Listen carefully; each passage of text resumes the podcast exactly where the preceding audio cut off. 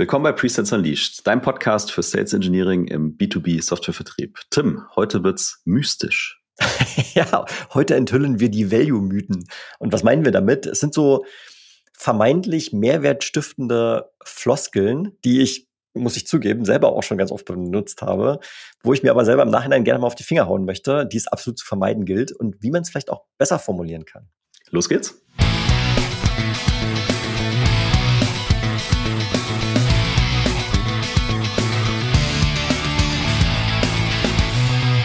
Ich bin Tim. Ich bin Jan. Gemeinsam mit der wir Weltklasse Presales im deutschsprachigen Raum machen dich zum Sales Engineering Rockstar. Wir helfen dir, deine Presales-Fähigkeiten zu entfesseln und kontinuierlich weiterzuentwickeln. Für mehr Spaß in deiner Rolle, höhere Winrates und begeisterte Kunden. Kommen wir zu den Value-Mythen. Und äh, es liegt mir wirklich auch am Herzen, weil eins der Dinge, die wir hier immer wieder auch in, in vergangenen Folgen eben diskutieren, ist, wie können wir wirklich Mehrwert stiften, beziehungsweise den Mehrwert unserer Lösung so platzieren, dass beim Kunden auch wirklich dann mal so das, das Licht angeht. Ne? Und dann gibt es, und in die Falle trappt man wirklich sehr schnell rein. Ich habe es ja schon in der Anmoderation gesagt. Also ich kann mich da, glaube ich, gar nicht ganz äh, selber rausnehmen, das auch in der Vergangenheit äh, so getan zu haben. Gibt es einfach so leere Worthülsen, die irgendwie zu so einem Vertriebssprech dazugehören, also vermeintlich dazugehören, die man aber eigentlich mal direkt in die Mülltonne werfen könnte. Und wir haben mal so ein paar mitgebracht. Und ähm, Jan, weil er gerne immer die Lösung mit 1 plus und Sternchen äh, macht, hat dann nicht nur, wir haben jetzt nicht nur diese, diese Floskeln mal mitgebracht, sondern er hat direkt mal ein paar Sachen zusammengeschrieben, die äh, vielleicht darauf einzahlen, wie man es noch besser machen kann. Aber wir fangen natürlich erstmal mit dem Schmerz an. Mit dem Schmerz, genau. Und du musst dazu sagen, du sagst Vertriebssprech, aber das sind ja oft auch Dinge, die stehen dann in so einem Foliensatz drin, ne, der an die Kunden geschickt wird. Da steht dann Mehrwert unserer Software und dann stehen dann genau diese Sachen. Ja. Äh, also man könnte auch böse sagen, Marketing-Bullshit-Bingo. Ich finde es gar nicht so böse. Es ist eher sehr, sehr, sehr realistisch gehalten an der Stelle. Und wir fangen heute mit einem absoluten Klassiker an. Und das ist natürlich auch ein Thema, was, ich sag mal, uns Sales Engineers wirklich eng am, am Herzen steht, nämlich das Thema Integration. Ja, wir können ja immer in alles integrieren. Und was dann immer so fällt, ja, nahtlose Integration in whatever. Und natürlich ist Integration was wirklich ganz Tolles. Weil Integration bedeutet ja im, im Zweifelsfall, ich habe keine Medienbrüche, ich habe keinen manuellen Aufwand, um von System A zu System B zu transportieren und kann dadurch dann äh, Synergien schöpfen und äh, einen höheren Effizienzgrad erreichen. Wunderschön. Das Problem dabei ist aber, dass es ganz oft, und wie gesagt, auch hier kann ich mich gar nicht selber ausnehmen, es gibt immer diese tollen Folien, da findest du dann, ja, hier sind unsere 50 Out-of-the-Box-Integrationen. So, und jetzt mal die Frage zu stellen eigentlich, also wie viel von diesen 50 tollen Lösungen, die du da an der Wand geklatscht hast, die mit deiner integrierbar sind, also was interessiert es den Kunden eigentlich? Weil der hat im Zweifelsfall vielleicht eine oder zwei davon. Und bevor du halt äh, darüber sprichst, jetzt hier über, über 50 Out-of-the-Box-Integrationen äh, zu sprechen, wäre es doch toll, vielleicht lieber die Minute zu wenden, über die eine zu sprechen, die wirklich eine hohe Relevanz hat für den Kunden, weil die direkt einen Mehrwert stiften kann. Und das ist natürlich ein bisschen anstrengender, weil da muss man sich von seinem Standard Corporate Master Slide Deck lösen. Äh, man muss diese Informationen überhaupt erstmal haben, Stichwort Discovery. Und dann muss man sich überlegen, welcher Mehrwert eigentlich daraus entsteht, um das dann sinnstiftend auch platzieren zu können. Und da bin ich schon fast ein bisschen in der, in der Lösung jetzt drin, aber das ist der Grund, warum es absolut Zeit verschwendet ist, über solche out-of-the-box 50 Integrationen Dinger zu sprechen. Ja, absolut. Und man muss dazu sagen, nur weil du eine API hast, hast du keine nahtlose Integration. Ne? Das sind auch so Dinge, die ich schon gesehen habe. Ja, ja, wir können mit allem integrieren, wir haben eine API. Ja, dass das aber irgendwie so ein mittleres fünfstelliges Projekt nach sich zieht, äh, erzählt dir keiner. Naja. Das ist, das ist wirklich ein guter Hinweis. Also auch da äh, kann ich mich ja gar nicht ausnehmen. Ne? Äh, man spricht dann gerne über seine APIs. Äh, und manchmal, wenn du dir dann überlegst, okay, was würde das jetzt wirklich kosten, das zu installieren, dann ist das manchmal teurer als die Lizenzkosten, die für die Software anfallen. Und ja. dann äh, ist das natürlich totaler Humbug. Genau, und ich will auch gar nicht gegen API schießen, ne? Wenn du das in den richtigen Kontext setzt, dann kann das ja super wertvoll sein, aber das ist ja genau das, was du, was du gerade gesagt hast.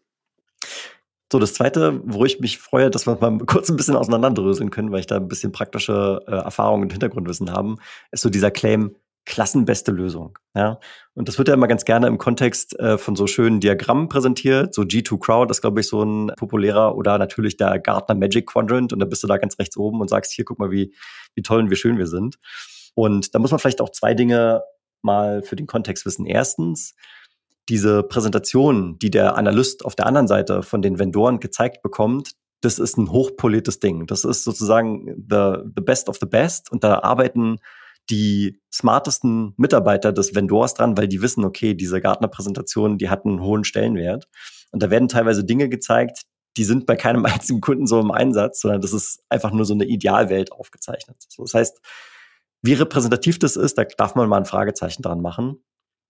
Und das Zweite ist auch, dass die Einschätzung des Analysten nicht ganz äh, unabhängig ist von der Person, mit der sie hauptsächlich beim Vendor interagiert. Da habe ich äh, tatsächlich ein, ja, eine persönliche Erfahrung mal gemacht, wo dann eine Company sich da äh, ganz gut bewegt hat, weil einfach auf der Vendorenseite sich jemand sehr gut gestellt hat mit diesem, mit diesem Analysten und deswegen ähm, eben ja favorisiert wurde und äh, in eine, ein gutes Licht gerückt wurde.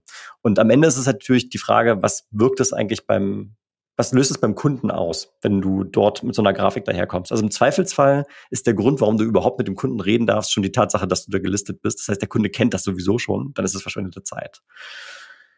Äh, und das andere, wenn der Kunde auch darüber das Bewusstsein hat, wie diese Ratings zustande kommen, dann ist die Wirkungskraft davon eben auch nicht besonders stark. Ne, man muss dazu sagen, bei den Gartner-Ratings, äh, da gibt es ja dann noch immer die Komponente so Kundenzufriedenheit. Also wenn ich äh, mir diese Analysten Reports irgendwelchen Glauben schenken würde, dann würde ich immer anfangen, da auch zu lesen. Weil da steht im Zweifelsfall noch das Objektivste drin, weil das echte Kundenmeinungen sind.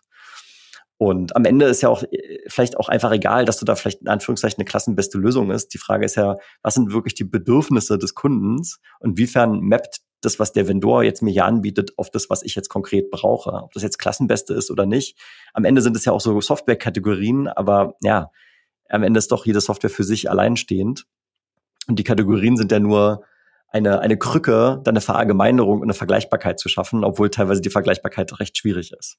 Ja, also bin ich bei dir, ne? Trotzdem glaube ich, dass diese Reports auch ihre Berechtigung haben. Und wenn du halt nicht sehr weit oben rechts stehst, sondern irgendwo anders, dann bist du sehr schnell in so einer Verteidigungshaltung, weil natürlich die Leute das gerade in so RFP-Prozessen trotzdem ranziehen. Also ich glaube, es geht gar nicht darum, jetzt diese Reports schlecht zu reden. Man muss sie realistisch einschätzen, wie du sagst. Aber ich denke auch, es ist einfach, also es ist einfach nicht mehr genug, nur hinzuschreiben, ey, wir sind Gartner, Leader Quadrant oder whatever, sondern setz es bitte in den Kontext, wie hilft mir das? Genau. Und das, äh, das Dritte, was ich heute hier mitgebracht habe, was sicherlich jetzt in den letzten paar Monaten besonders äh, durch die Decke gegangen ist, ja, wir bieten KI-gestützte Analysen oder whatever. Ne? Und das ist einfach so ein krasses Buzzword, jetzt mehr denn, denn je. Und wenn man das für sich alleine stehen lässt, dann ist es einfach krass nutzlos. Weil erstens, inzwischen macht das sowieso jeder. Und zweitens ergibt sich daraus ja überhaupt gar kein Mehrwert, der für mich greifbar ist. Das muss ich also mindestens mal ein Level tiefer legen und sagen, okay, dadurch, dass wir, keine Ahnung, meistens hat der KI äh, was damit zu tun, dass ich große Datenmenge analysiere und irgendwelche Muster erkenne. Und aus diesen Mustererkennungen kann ich dann wiederum Rückschlüsse treffen, die jetzt für den Kunden in dem Moment vielleicht Mehrwert darstellen. So, also da merkt man schon in der Art und Weise, das hat eine gewisse Komplexität. Ich muss das kurz erklären und einfach nur sagen, ja, wir haben jetzt hier KI-gestützte Analysen oder, oder sonst irgendwas KI unterstützt ist einfach nicht gut genug. Und im Zweifelsfall ist es, glaube ich, sogar noch besser, dass dieses KI einfach wegzulassen, weil es inzwischen jeder so oft gehört hat, dass es schon aus den Ohren rauskommt. Und einfach darüber zu sprechen, was der Mehrwert ist und warum das toll ist, dass wir dort bestimmte Technologie einsetzen, anstatt diese Technologie an sich zu benennen. Ja, ja aber jeder ist jetzt eine KI-Company. ja, es ist wirklich ganz witzig. Also du und ich, wir, wir hören ja ganz gerne auch mal hier den Doppelgänger Tech Talk äh, Podcast. Also an der Stelle auf jeden Fall mal eine, eine Hörerempfehlung für jeden, der sich irgendwie so für Investments und Technologie und Marktwirtschaft interessiert. Und da analysieren die beiden ja auch manchmal solche, äh, äh, solche Calls, solche Earning Calls. Und dann zählen sie immer mit, ja, wie oft ist jetzt dieses Schlagwort AI gefallen, wie oft ist das Schlagwort Qualität gefallen. Und dann, und dann erkennst du daraus immer ganz gut, was da äh, in der Vorbereitung bei den Leuten, die diesen Earnings Call führen, schon für Gedanken geflossen sind, äh, wenn dann irgendwie 80 Mal AI gesagt wurde. Und das hat in letzter Zeit tatsächlich sehr stark zugenommen. Ja. Und deswegen sage ich auch, dieses Wort ist einfach krass abgegriffen. Also bleib einfach weg davon und sprich über den Mehrwert statt über das Feature, ja, wir machen jetzt auch AI. Ja, wir machen jetzt auch, ich bin dafür, dass wir dich äh, durch eine KI ersetzen. ja, du. Ich bestehe sowieso schon durch 80 Prozent aus AI. Ja, alles, was ich so von mir gebe, ist, ist eigentlich nur noch AI geprägt. Ja. Ich weiß gar nicht, wo Tim geblieben ist. Du, du lebst da quasi drin. So, ich mache auch noch einen mit, mit diesen Mythen, weil das ist nämlich mein, mein alleroberster Liebling, wenn das immer auf den Folien steht. 360-Grad-Blick. Single Source of Truth. Mhm. Ja. Das triggert mich wirklich hart, weil ich mir immer denke, ja, so what? Also erstens mal, jeder hat wahrscheinlich ein Bild im Kopf, äh, ist nie das gleiche. Äh, jeder hätte das vermutlich gerne mit, mit seiner eigenen Interpretation und, und keiner kriegt so richtig richtig auf die Reihe und für mich auch nur, auch nur Buzzword-Bingo. Ne? Am Ende geht's wohl irgendwie so um Transparenz über was auch immer. Das hat auch keiner benannt bei 360-Grad-Blick. Und äh, da würde der Spaß ja wirklich anfangen. Also inwieweit hat dann jetzt zum Beispiel so ein 360-Grad-Blick Impact für das, was der Kunde da erreichen will, vermeintlich. Ne? Und das mal in den, also es fehlt halt immer der Kontext, wenn du nur diese Platten, Plattitüden da irgendwie, äh, irgendwie hast und dann kannst du oben auch das Logo austauschen und dann passt es immer für jeden Anbieter so. Und wie unterscheide ich mich jetzt? Ah, der ist der günstigste, ne? das ist ja toll. Und also gerade auch dieses Stichwort, was du gerade genannt hast, Single Source of Truth. Ich glaube, bei jeder einzelnen SaaS-Company, bei der ich gearbeitet habe, war das irgendwo ein vermeintliches Argument, warum jetzt äh, diese Company äh, besonders toll ist. Also kann ich aus Erfahrung sagen, das behauptet jeder von sich und es ist in jedem Fall immer Unsinn, weil du hast einfach dieses eine zentrale Single Source of Truth, die, die gibt's eigentlich nicht. Ne? Sei denn, ich fange jetzt irgendwie an mit, mit Business Intelligence, wo ich vermeintlich alle Daten in ein Ding ballere. Aber selbst da hast du natürlich Grenzen, weil da würdest du jetzt beispielsweise auch keine Marketingunterlagen oder sowas reinladen, sondern da sind einfach nur auswertbare Daten drin. So, also gibt's eigentlich nicht. So. Ja. Aber du musst es auch kombinieren halt mit dem anderen, mit dieser End-to-End-Integration von allem. Ne? Wenn du dann diese 50 und dann ist das alles zusammen und dann entsteht dann natürlich dieser, dieser, dieser Datentopf. Also, okay, wir lästern jetzt hier auch ein bisschen, ne? Und es gibt, gibt sicherlich auch mehr Mythen. Du hast vielleicht auch den einen oder anderen im Kopf oder kannst dich identifizieren. Schlussendlich geht's immer darum, dass die sehr oberflächlich sind, dass die viel zu kurz gedacht sind und dass ich als Kunde eigentlich da sitze und mich immer noch frage, ja, was bringt mir der ganze Scheiß jetzt eigentlich? Und das ist schlecht. Das ist in der Tat schlecht. Aber Jan, äh, wusstest du, dass unsere Lösung eskalierbar und robust ist? Nee, das ist mir neu. Ah, das wäre jetzt schon auch ein Kaufargument für dich. Ja, oder? nee, wichtig, wichtig für mich wäre aber, dass die Enterprise Credit und Mission Critical ist. Nun gut, kommen wir vielleicht in den konstruktiven Teil dieses Podcasts äh, über. Du hast ja immer hier aufgeschrieben, so wie könnte man es denn eigentlich mal besser machen? Wir haben ja schon so ein bisschen äh, hier und da das mal eingestreut, aber vielleicht kannst du uns mal durch, durch deine Gedanken hier durchführen. Äh, sehr gerne. Also wie geht es besser? Aus, aus meiner Sicht fängt man mit dem Bewusstsein an und äh, Bewusstsein hat dann mehrere Ebenen. Also erstmal ein Bewusstsein zu entwickeln für was, was ist eigentlich das Problem, was der Kunde hat und was der Kunde gerne äh, lösen möchte. Was ist dann auch das übergeordnete Ziel, was dieser Kunde ähm, verfolgt, das mal in den Kont Kontext zu setzen.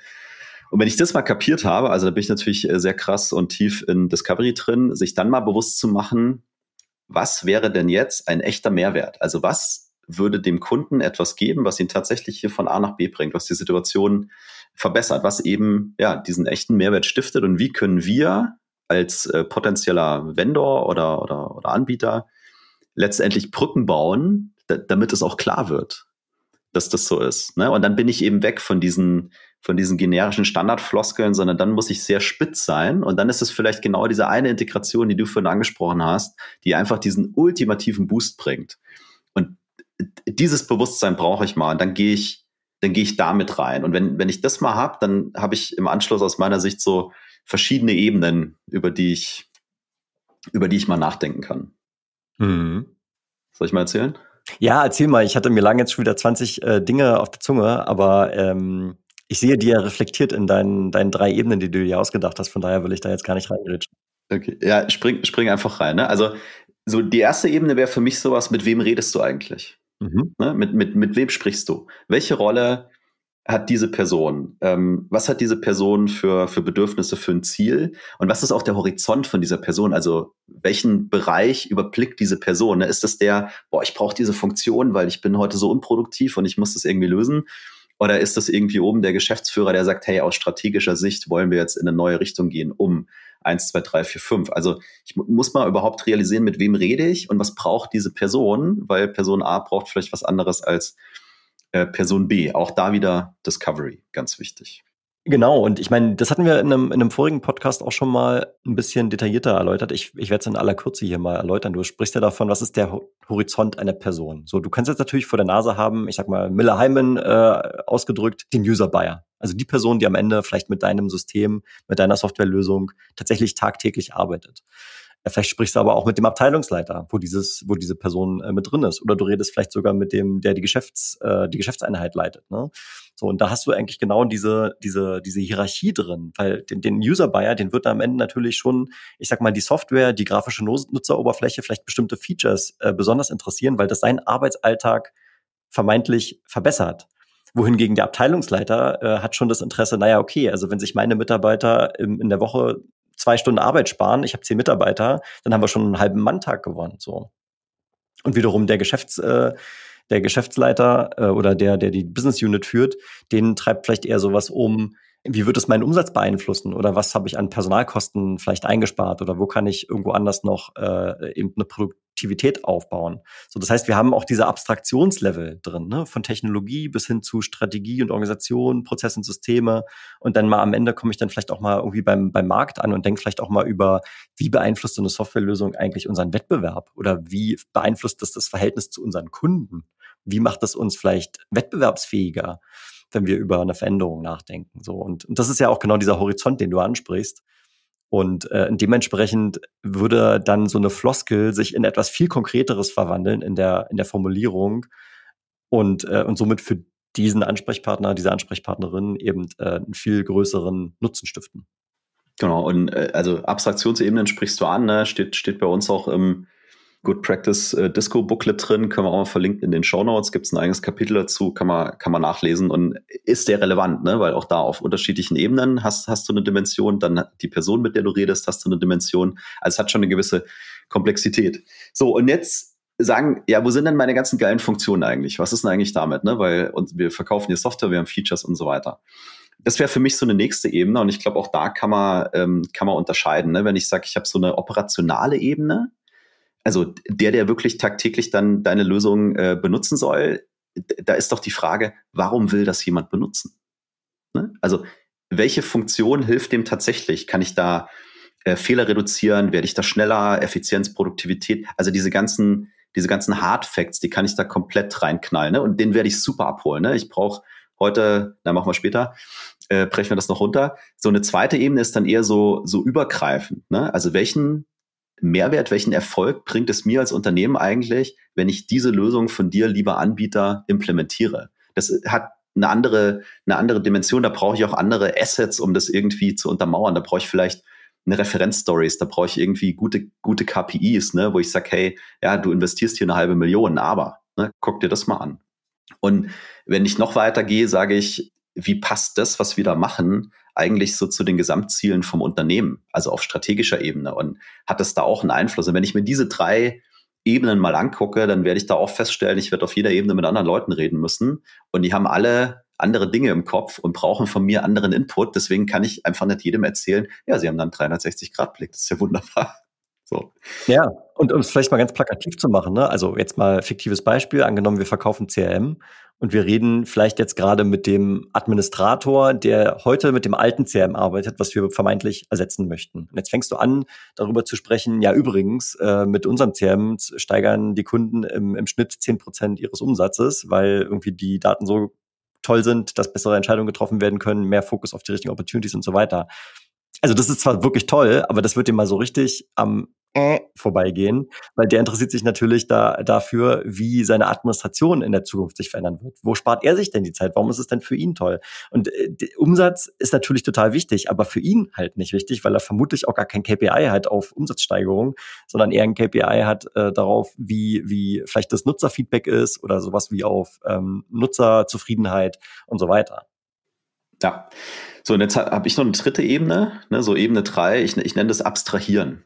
Also wir müssen mal anfangen, Dinge äh, zu abstrahieren. Und da rede ich jetzt noch gar nicht davon, wie kommuniziere ich das dann am Ende an den Kunden, aber einfach mal dieses Bewusstsein zu entwickeln. Und jetzt nehmen wir wieder diesen 360-Grad-Blick. Ne? So, der, der steht ja da auf, auf dem Slide heute drauf, 360-Grad-Blick. Und die Frage ist, wozu führt es denn eigentlich, der 360-Grad-Blick? So führt zum Beispiel zu Transparenz. Und dann ist doch die nächste Frage, was ermöglicht mir jetzt diese Transparenz? Über was habe ich jetzt auf einmal äh, Transparenz? Und dann komme ich vielleicht. Bunte Dashboards.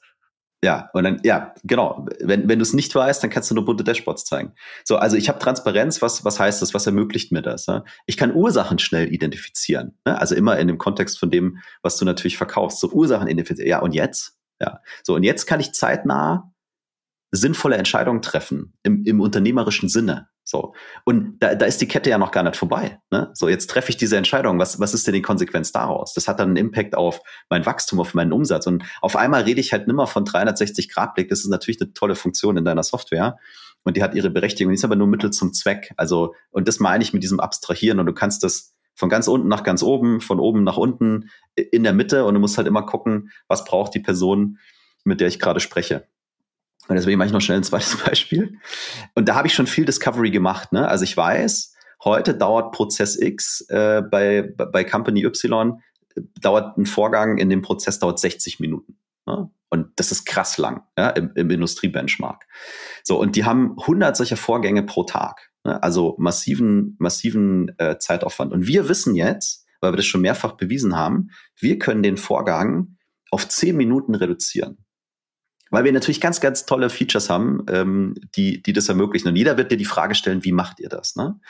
So, und jetzt hast du ja, wenn du es von 60 auf 10 Minuten reduzierst, hast du ja eine brutale Zeitersparnis. Und was hat das für Konsequenzen? Ne? Also du könntest jetzt sagen, ja, dann kann ich Leute rauswerfen, dadurch kann ich äh, Kosten senken. Ich kann sagen, wir haben freigesetztes Kapital, das kann ich wieder äh, investieren. Ja? Und äh, freigesetztes Kapital, äh, ich kann aber auch sagen, ich habe freigesetzte Kapazität, also ich schmeiß keine Leute raus, sondern ich, ich setze Kapazitäten frei in meiner bestehenden Mannschaft. Und diese Zeit, diese 50 Minuten pro äh, jedem von den 100 Vorgängen am Tag, die ich gewinne, die kann ich in wertstiftende Tätigkeiten investieren. Zum Beispiel mit meinen Kunden und es führt zu mehr Opportunities und das äh, führt, äh, führt zu mehr, mehr Umsatz. Und der positive Impact auf diesen Prozess, weil er nur noch zehn Minuten dauert und viel effizienter ist, hat einen Einfluss auf meine Organisation und auch auf meine Kunden. Ja, wenn wir zum Beispiel, vielleicht ist es ein Service, äh, Servicevorgang, ja. Jetzt kriegen die Kunden auf einmal schneller Antworten und qualitativ bessere Antworten. Die freuen sich. Und der Service Agent muss nicht mal äh, durch tausend Systeme klicken. Nee, er hat die Informationen einfach, einfach schon am Start, ja. Und damit steigt die, die Zufriedenheit äh, in der Mitarbeiterschaft. Du wirst attraktiver als Arbeitgeber und damit hast du Wettbewerbsvorteile, wenn es um neue Mitarbeiter geht. So. Und merkst du dieses Fass, was wir da aufmachen? Ne? So. Und das mal für sich durchzudeklinieren, zu sagen, was ist wirklich die Essenz dessen, was da wichtig ist? Und natürlich wird der fragen, ja, wie kriegt ihr das hin von 60 auf 10 Minuten? So. Und dann kommt eine 5 Minuten Demo. Ne? Und dann ballerst du ihm, ballerst du ihm das rein. Aber sich überhaupt das mal zu überlegen, zu sagen, da steckt äh, der große Benefit. Und das hat so viele Ebenen, weil es ja auch ein Unterschied ist, schmeiße ich die Leute raus oder nutze ich die Kapazität? Also, was du da, also da, kannst du stundenlang drüber reden, wenn es äh, sein muss. Und das dann runterzudampfen. Ich habe jetzt drüber gesprochen, wie verpacke ich das schön und, und wie baue ich eine Story oder so, aber sich mal zu abstrahieren, wo sitzt wirklich das, was dem Kunden etwas bringt am Ende des Tages. Hm. Und äh, ich finde, also ein, ein Teilaspekt greife ich mir gerade mal raus, weil ich den ähm, selber auch immer so ein bisschen als schwierig empfunden habe. Und das ist dieser Punkt, den du gerade gemacht hast. Hey, wir setzen irgendwie zeitfrei. Ne? Also reduzieren jetzt in dem Beispiel, was du genannt hast, von 60 Minuten auf, auf 10 Minuten. Das heißt, 50 Minuten sind jetzt übrig. So, jetzt ist ja so ein bisschen die Frage, was, was passiert denn jetzt damit? Du hast ja gesagt, okay, Leute rauswerfen ist in Deutschland immer so ein bisschen schwierig, wenn nicht fast unmöglich. Und äh, da kann ich vielleicht mal ein konkretes Beispiel geben, wie wir damit umgegangen sind. Ich habe ja damals, also bei, bei Kalidos, als wir noch zusammengearbeitet haben und dann später bei SAP diese, diese Lösung verkauft, die es großen Unternehmen hilft, diese Provisionsberechnungen für große Vertriebsmannschaften zu automatisieren. Und da trifft genau das zu, weil nämlich typischerweise die Kunden, die so eine Lösung kaufen, die kommen von irgendwelchen Excel-Prozessen. Das heißt, die bilden teilweise Hunderte, manchmal Tausende von Provisionsplänen, wenn sie groß, äh, große Vertriebsmannschaften haben, wie zum Beispiel im Telco- oder Versicherungsumfeld, dann bilden die das in Excel ab. So, und das heißt, da sitzt jemand, und füllt den ganzen Tag, also wortwörtlich, Excel-Sheets aus, um Provisionen für Mitarbeiter zu berechnen. So, das ist natürlich ein extrem manueller Prozess. Jetzt stell dir vor, okay, wir können das automatisieren. Und genau das war auch der Value Pitch, dass wir sagen, okay, wir können dich also loslösen von diesen ganzen manuellen ähm, Kalkulationen. Die Person, die aber heute diesen Job macht, da, die kriegt jetzt wahrscheinlich also Schweißausbrüche, weil das ist natürlich äh, eigentlich der, der Kern äh, des Jobs. So, dann ist natürlich die Frage, ist das jemand, der eigentlich diese Kaufentscheidung trifft? In den seltensten Fällen ist diese Person, die die Kaufentscheidung trifft, aber sie ist zumindest ein Mitbeeinflusser, weil sie natürlich fachlich total tief drin ist in diesen Themen. Und hier kommt jetzt der, der, der Punkt eigentlich, den ich mache machen will. In dem Moment, wo du bei dieser Person diese Zeit freisetzt, und das hast du ja eben auch gerade angerissen, dann heißt es ja auch gleichzeitig, dass diese Person jetzt vielleicht ja mehrwertstiftendere Aktivitäten tun kann, als in irgendwelchen Excel-Sheets rumzubasteln. Weil nämlich, was der größte Punkt ist, und das ist jetzt nur exemplarisch mal, der größte Punkt bei diesen Vertriebsprovisionsthemen ist, dass diese, diese, diese Pläne ganz oft wirklich richtig schlecht sind. Das heißt, nur weil du was automatisierst, ist es nachher von der Wirkung her nicht unbedingt besser. Das heißt, wenn diese Person jetzt Zeit frei bekommt, mal darüber sich Gedanken zu machen und vielleicht mal Recherche zu machen und sich mal tief mit jetzt in dem Fall menschlicher Psychologie auseinanderzusetzen, um zu verstehen, wie muss dann ein Complan aussehen, damit der mal richtig gut funktioniert. Das ist ja Zeit, die ist viel sinnvoller investiert, als jeden Tag den ganzen Tag Excel-Sheets auszurechnen. So, und also das mal so ein Beispiel ganz konkret. Ich meine, das muss man jetzt natürlich äh, für seine eigene Lösung mal hier abstrahieren, für alle, die hier uns äh, dankenswerterweise noch zuhören nach 30 Minuten. Aber äh, das vielleicht mal ganz konkret, um eben auch nicht in diese Falle zu tappen, ja, wir können dann 20 Leute rauswerfen. Wenn das dann die Konsequenz ist, klar, aber ich, ich würde das als Vendor, insbesondere in Deutschland, wahrscheinlich nicht als erstes Argument anführen, wenn ich über Zeitersparnis spreche. Ja, aber da bist du auch wieder bei Discovery und mit wem rede ich und wer hat welche Ziele, so und dann kann ich ja auch eben überlegen, was ist, was ist da mein, äh, mein Talktrack. Ich wollte nur den Punkt machen, du hast alleine durch die Tatsache, dass du zum Beispiel effizienter wirst mit dem Einsatz deiner Lösung, ergeben sich auf jeden Fall mal mehrere Möglichkeiten, nicht nur eine. Und ich muss halt wissen, was ist das, was der Kunde tun will. Ne? Oder vielleicht kann ich auch Inspiration geben, weil der hat es bis zu dem Zeitpunkt ja gar nicht für möglich gehalten, dass du von 60 auf 10 Minuten kommst. Also die, die, die Vorstellungskraft fehlt dem ja. So, und wie kannst du, wie könnt ihr vielleicht da jetzt einfach einsteigen? Äh, Tim und ich haben mal ein, ein kleines ähm, Excel-Tool, kann man sagen, gebaut. Wir haben es den Simple Value Statement Creator genannt. Und den verlinken wir auch gerne in den Show Notes. Und äh, der hilft im Prinzip mal so ein, so ein, so ein erstes Value Statement zu, zu bauen, wo äh, relativ klar rauskommt, ähm, was könnte der Kunde kriegen. Ihr könnt es äh, quantifizieren und seht es bitte nicht als die eierlegende Wollmilchsau, sondern als Inspiration und als einen kleinen Einstieg, wo man ein bisschen rumklicken kann, äh, mal mit ein paar Formulierungen äh, spielen kann aber zumindest mal was kriegt, wo gewisse Dinge berücksichtigt sind. Ne? Gerade wenn es um, ich versuche mal was zu quantifizieren geht, also increase irgendwas um 20 Prozent. Wo kriege ich denn die 20 Prozent her? Ne? Haben wir Case Studies, haben wir das mal analysiert? So, wie geht denn das? Oder wie finde ja, ich. Um Glaubhaftigkeit, ja. Genau, genau. Also äh, spielt damit gerne mal rum. Lass uns auch gerne mal Feedback zukommen. Das war äh, so, ein, so, eine, so eine kleine Wochenendbeschäftigung, die wir die wir mal gemacht hatten und äh, würde uns auf jeden Fall interessieren, was, was, was du denkst. Also ist in den Show Notes verlinkt und äh, Feedback ist herzlich willkommen. Ja, ich, ich glaube, das einzige Feedback, was ich jetzt schon mal geben möchte, ist am Namen müssen wir, glaube ich, nochmal drehen. ja, das ist ja, du, du bist ja der CMO hier, also du, du, du kannst da, du kannst da gerne, gerne Ich, ich denke mir einen, einen marketingwirksamen Titel dafür aus, ja. ja. Aber, aber gut, das Ding ist verlinkt. Und dann würde ich sagen, machen wir Sack zu, oder Jan? Ja, bitte. Ja, also vielen Dank. Das war für dich Presales Unleashed, dein Podcast für Sales Engineering im B2B Softwarevertrieb mit Jan und Tim. Wenn du deine Presales-Fähigkeiten entfesseln möchtest oder falls du Führungskraft bist und das mit deinem Team tun willst, dann sprich uns gerne direkt an auf LinkedIn. Und ja, schön, dass du wieder mit dabei warst und bis zum nächsten Mal. Ciao, ciao. Ciao.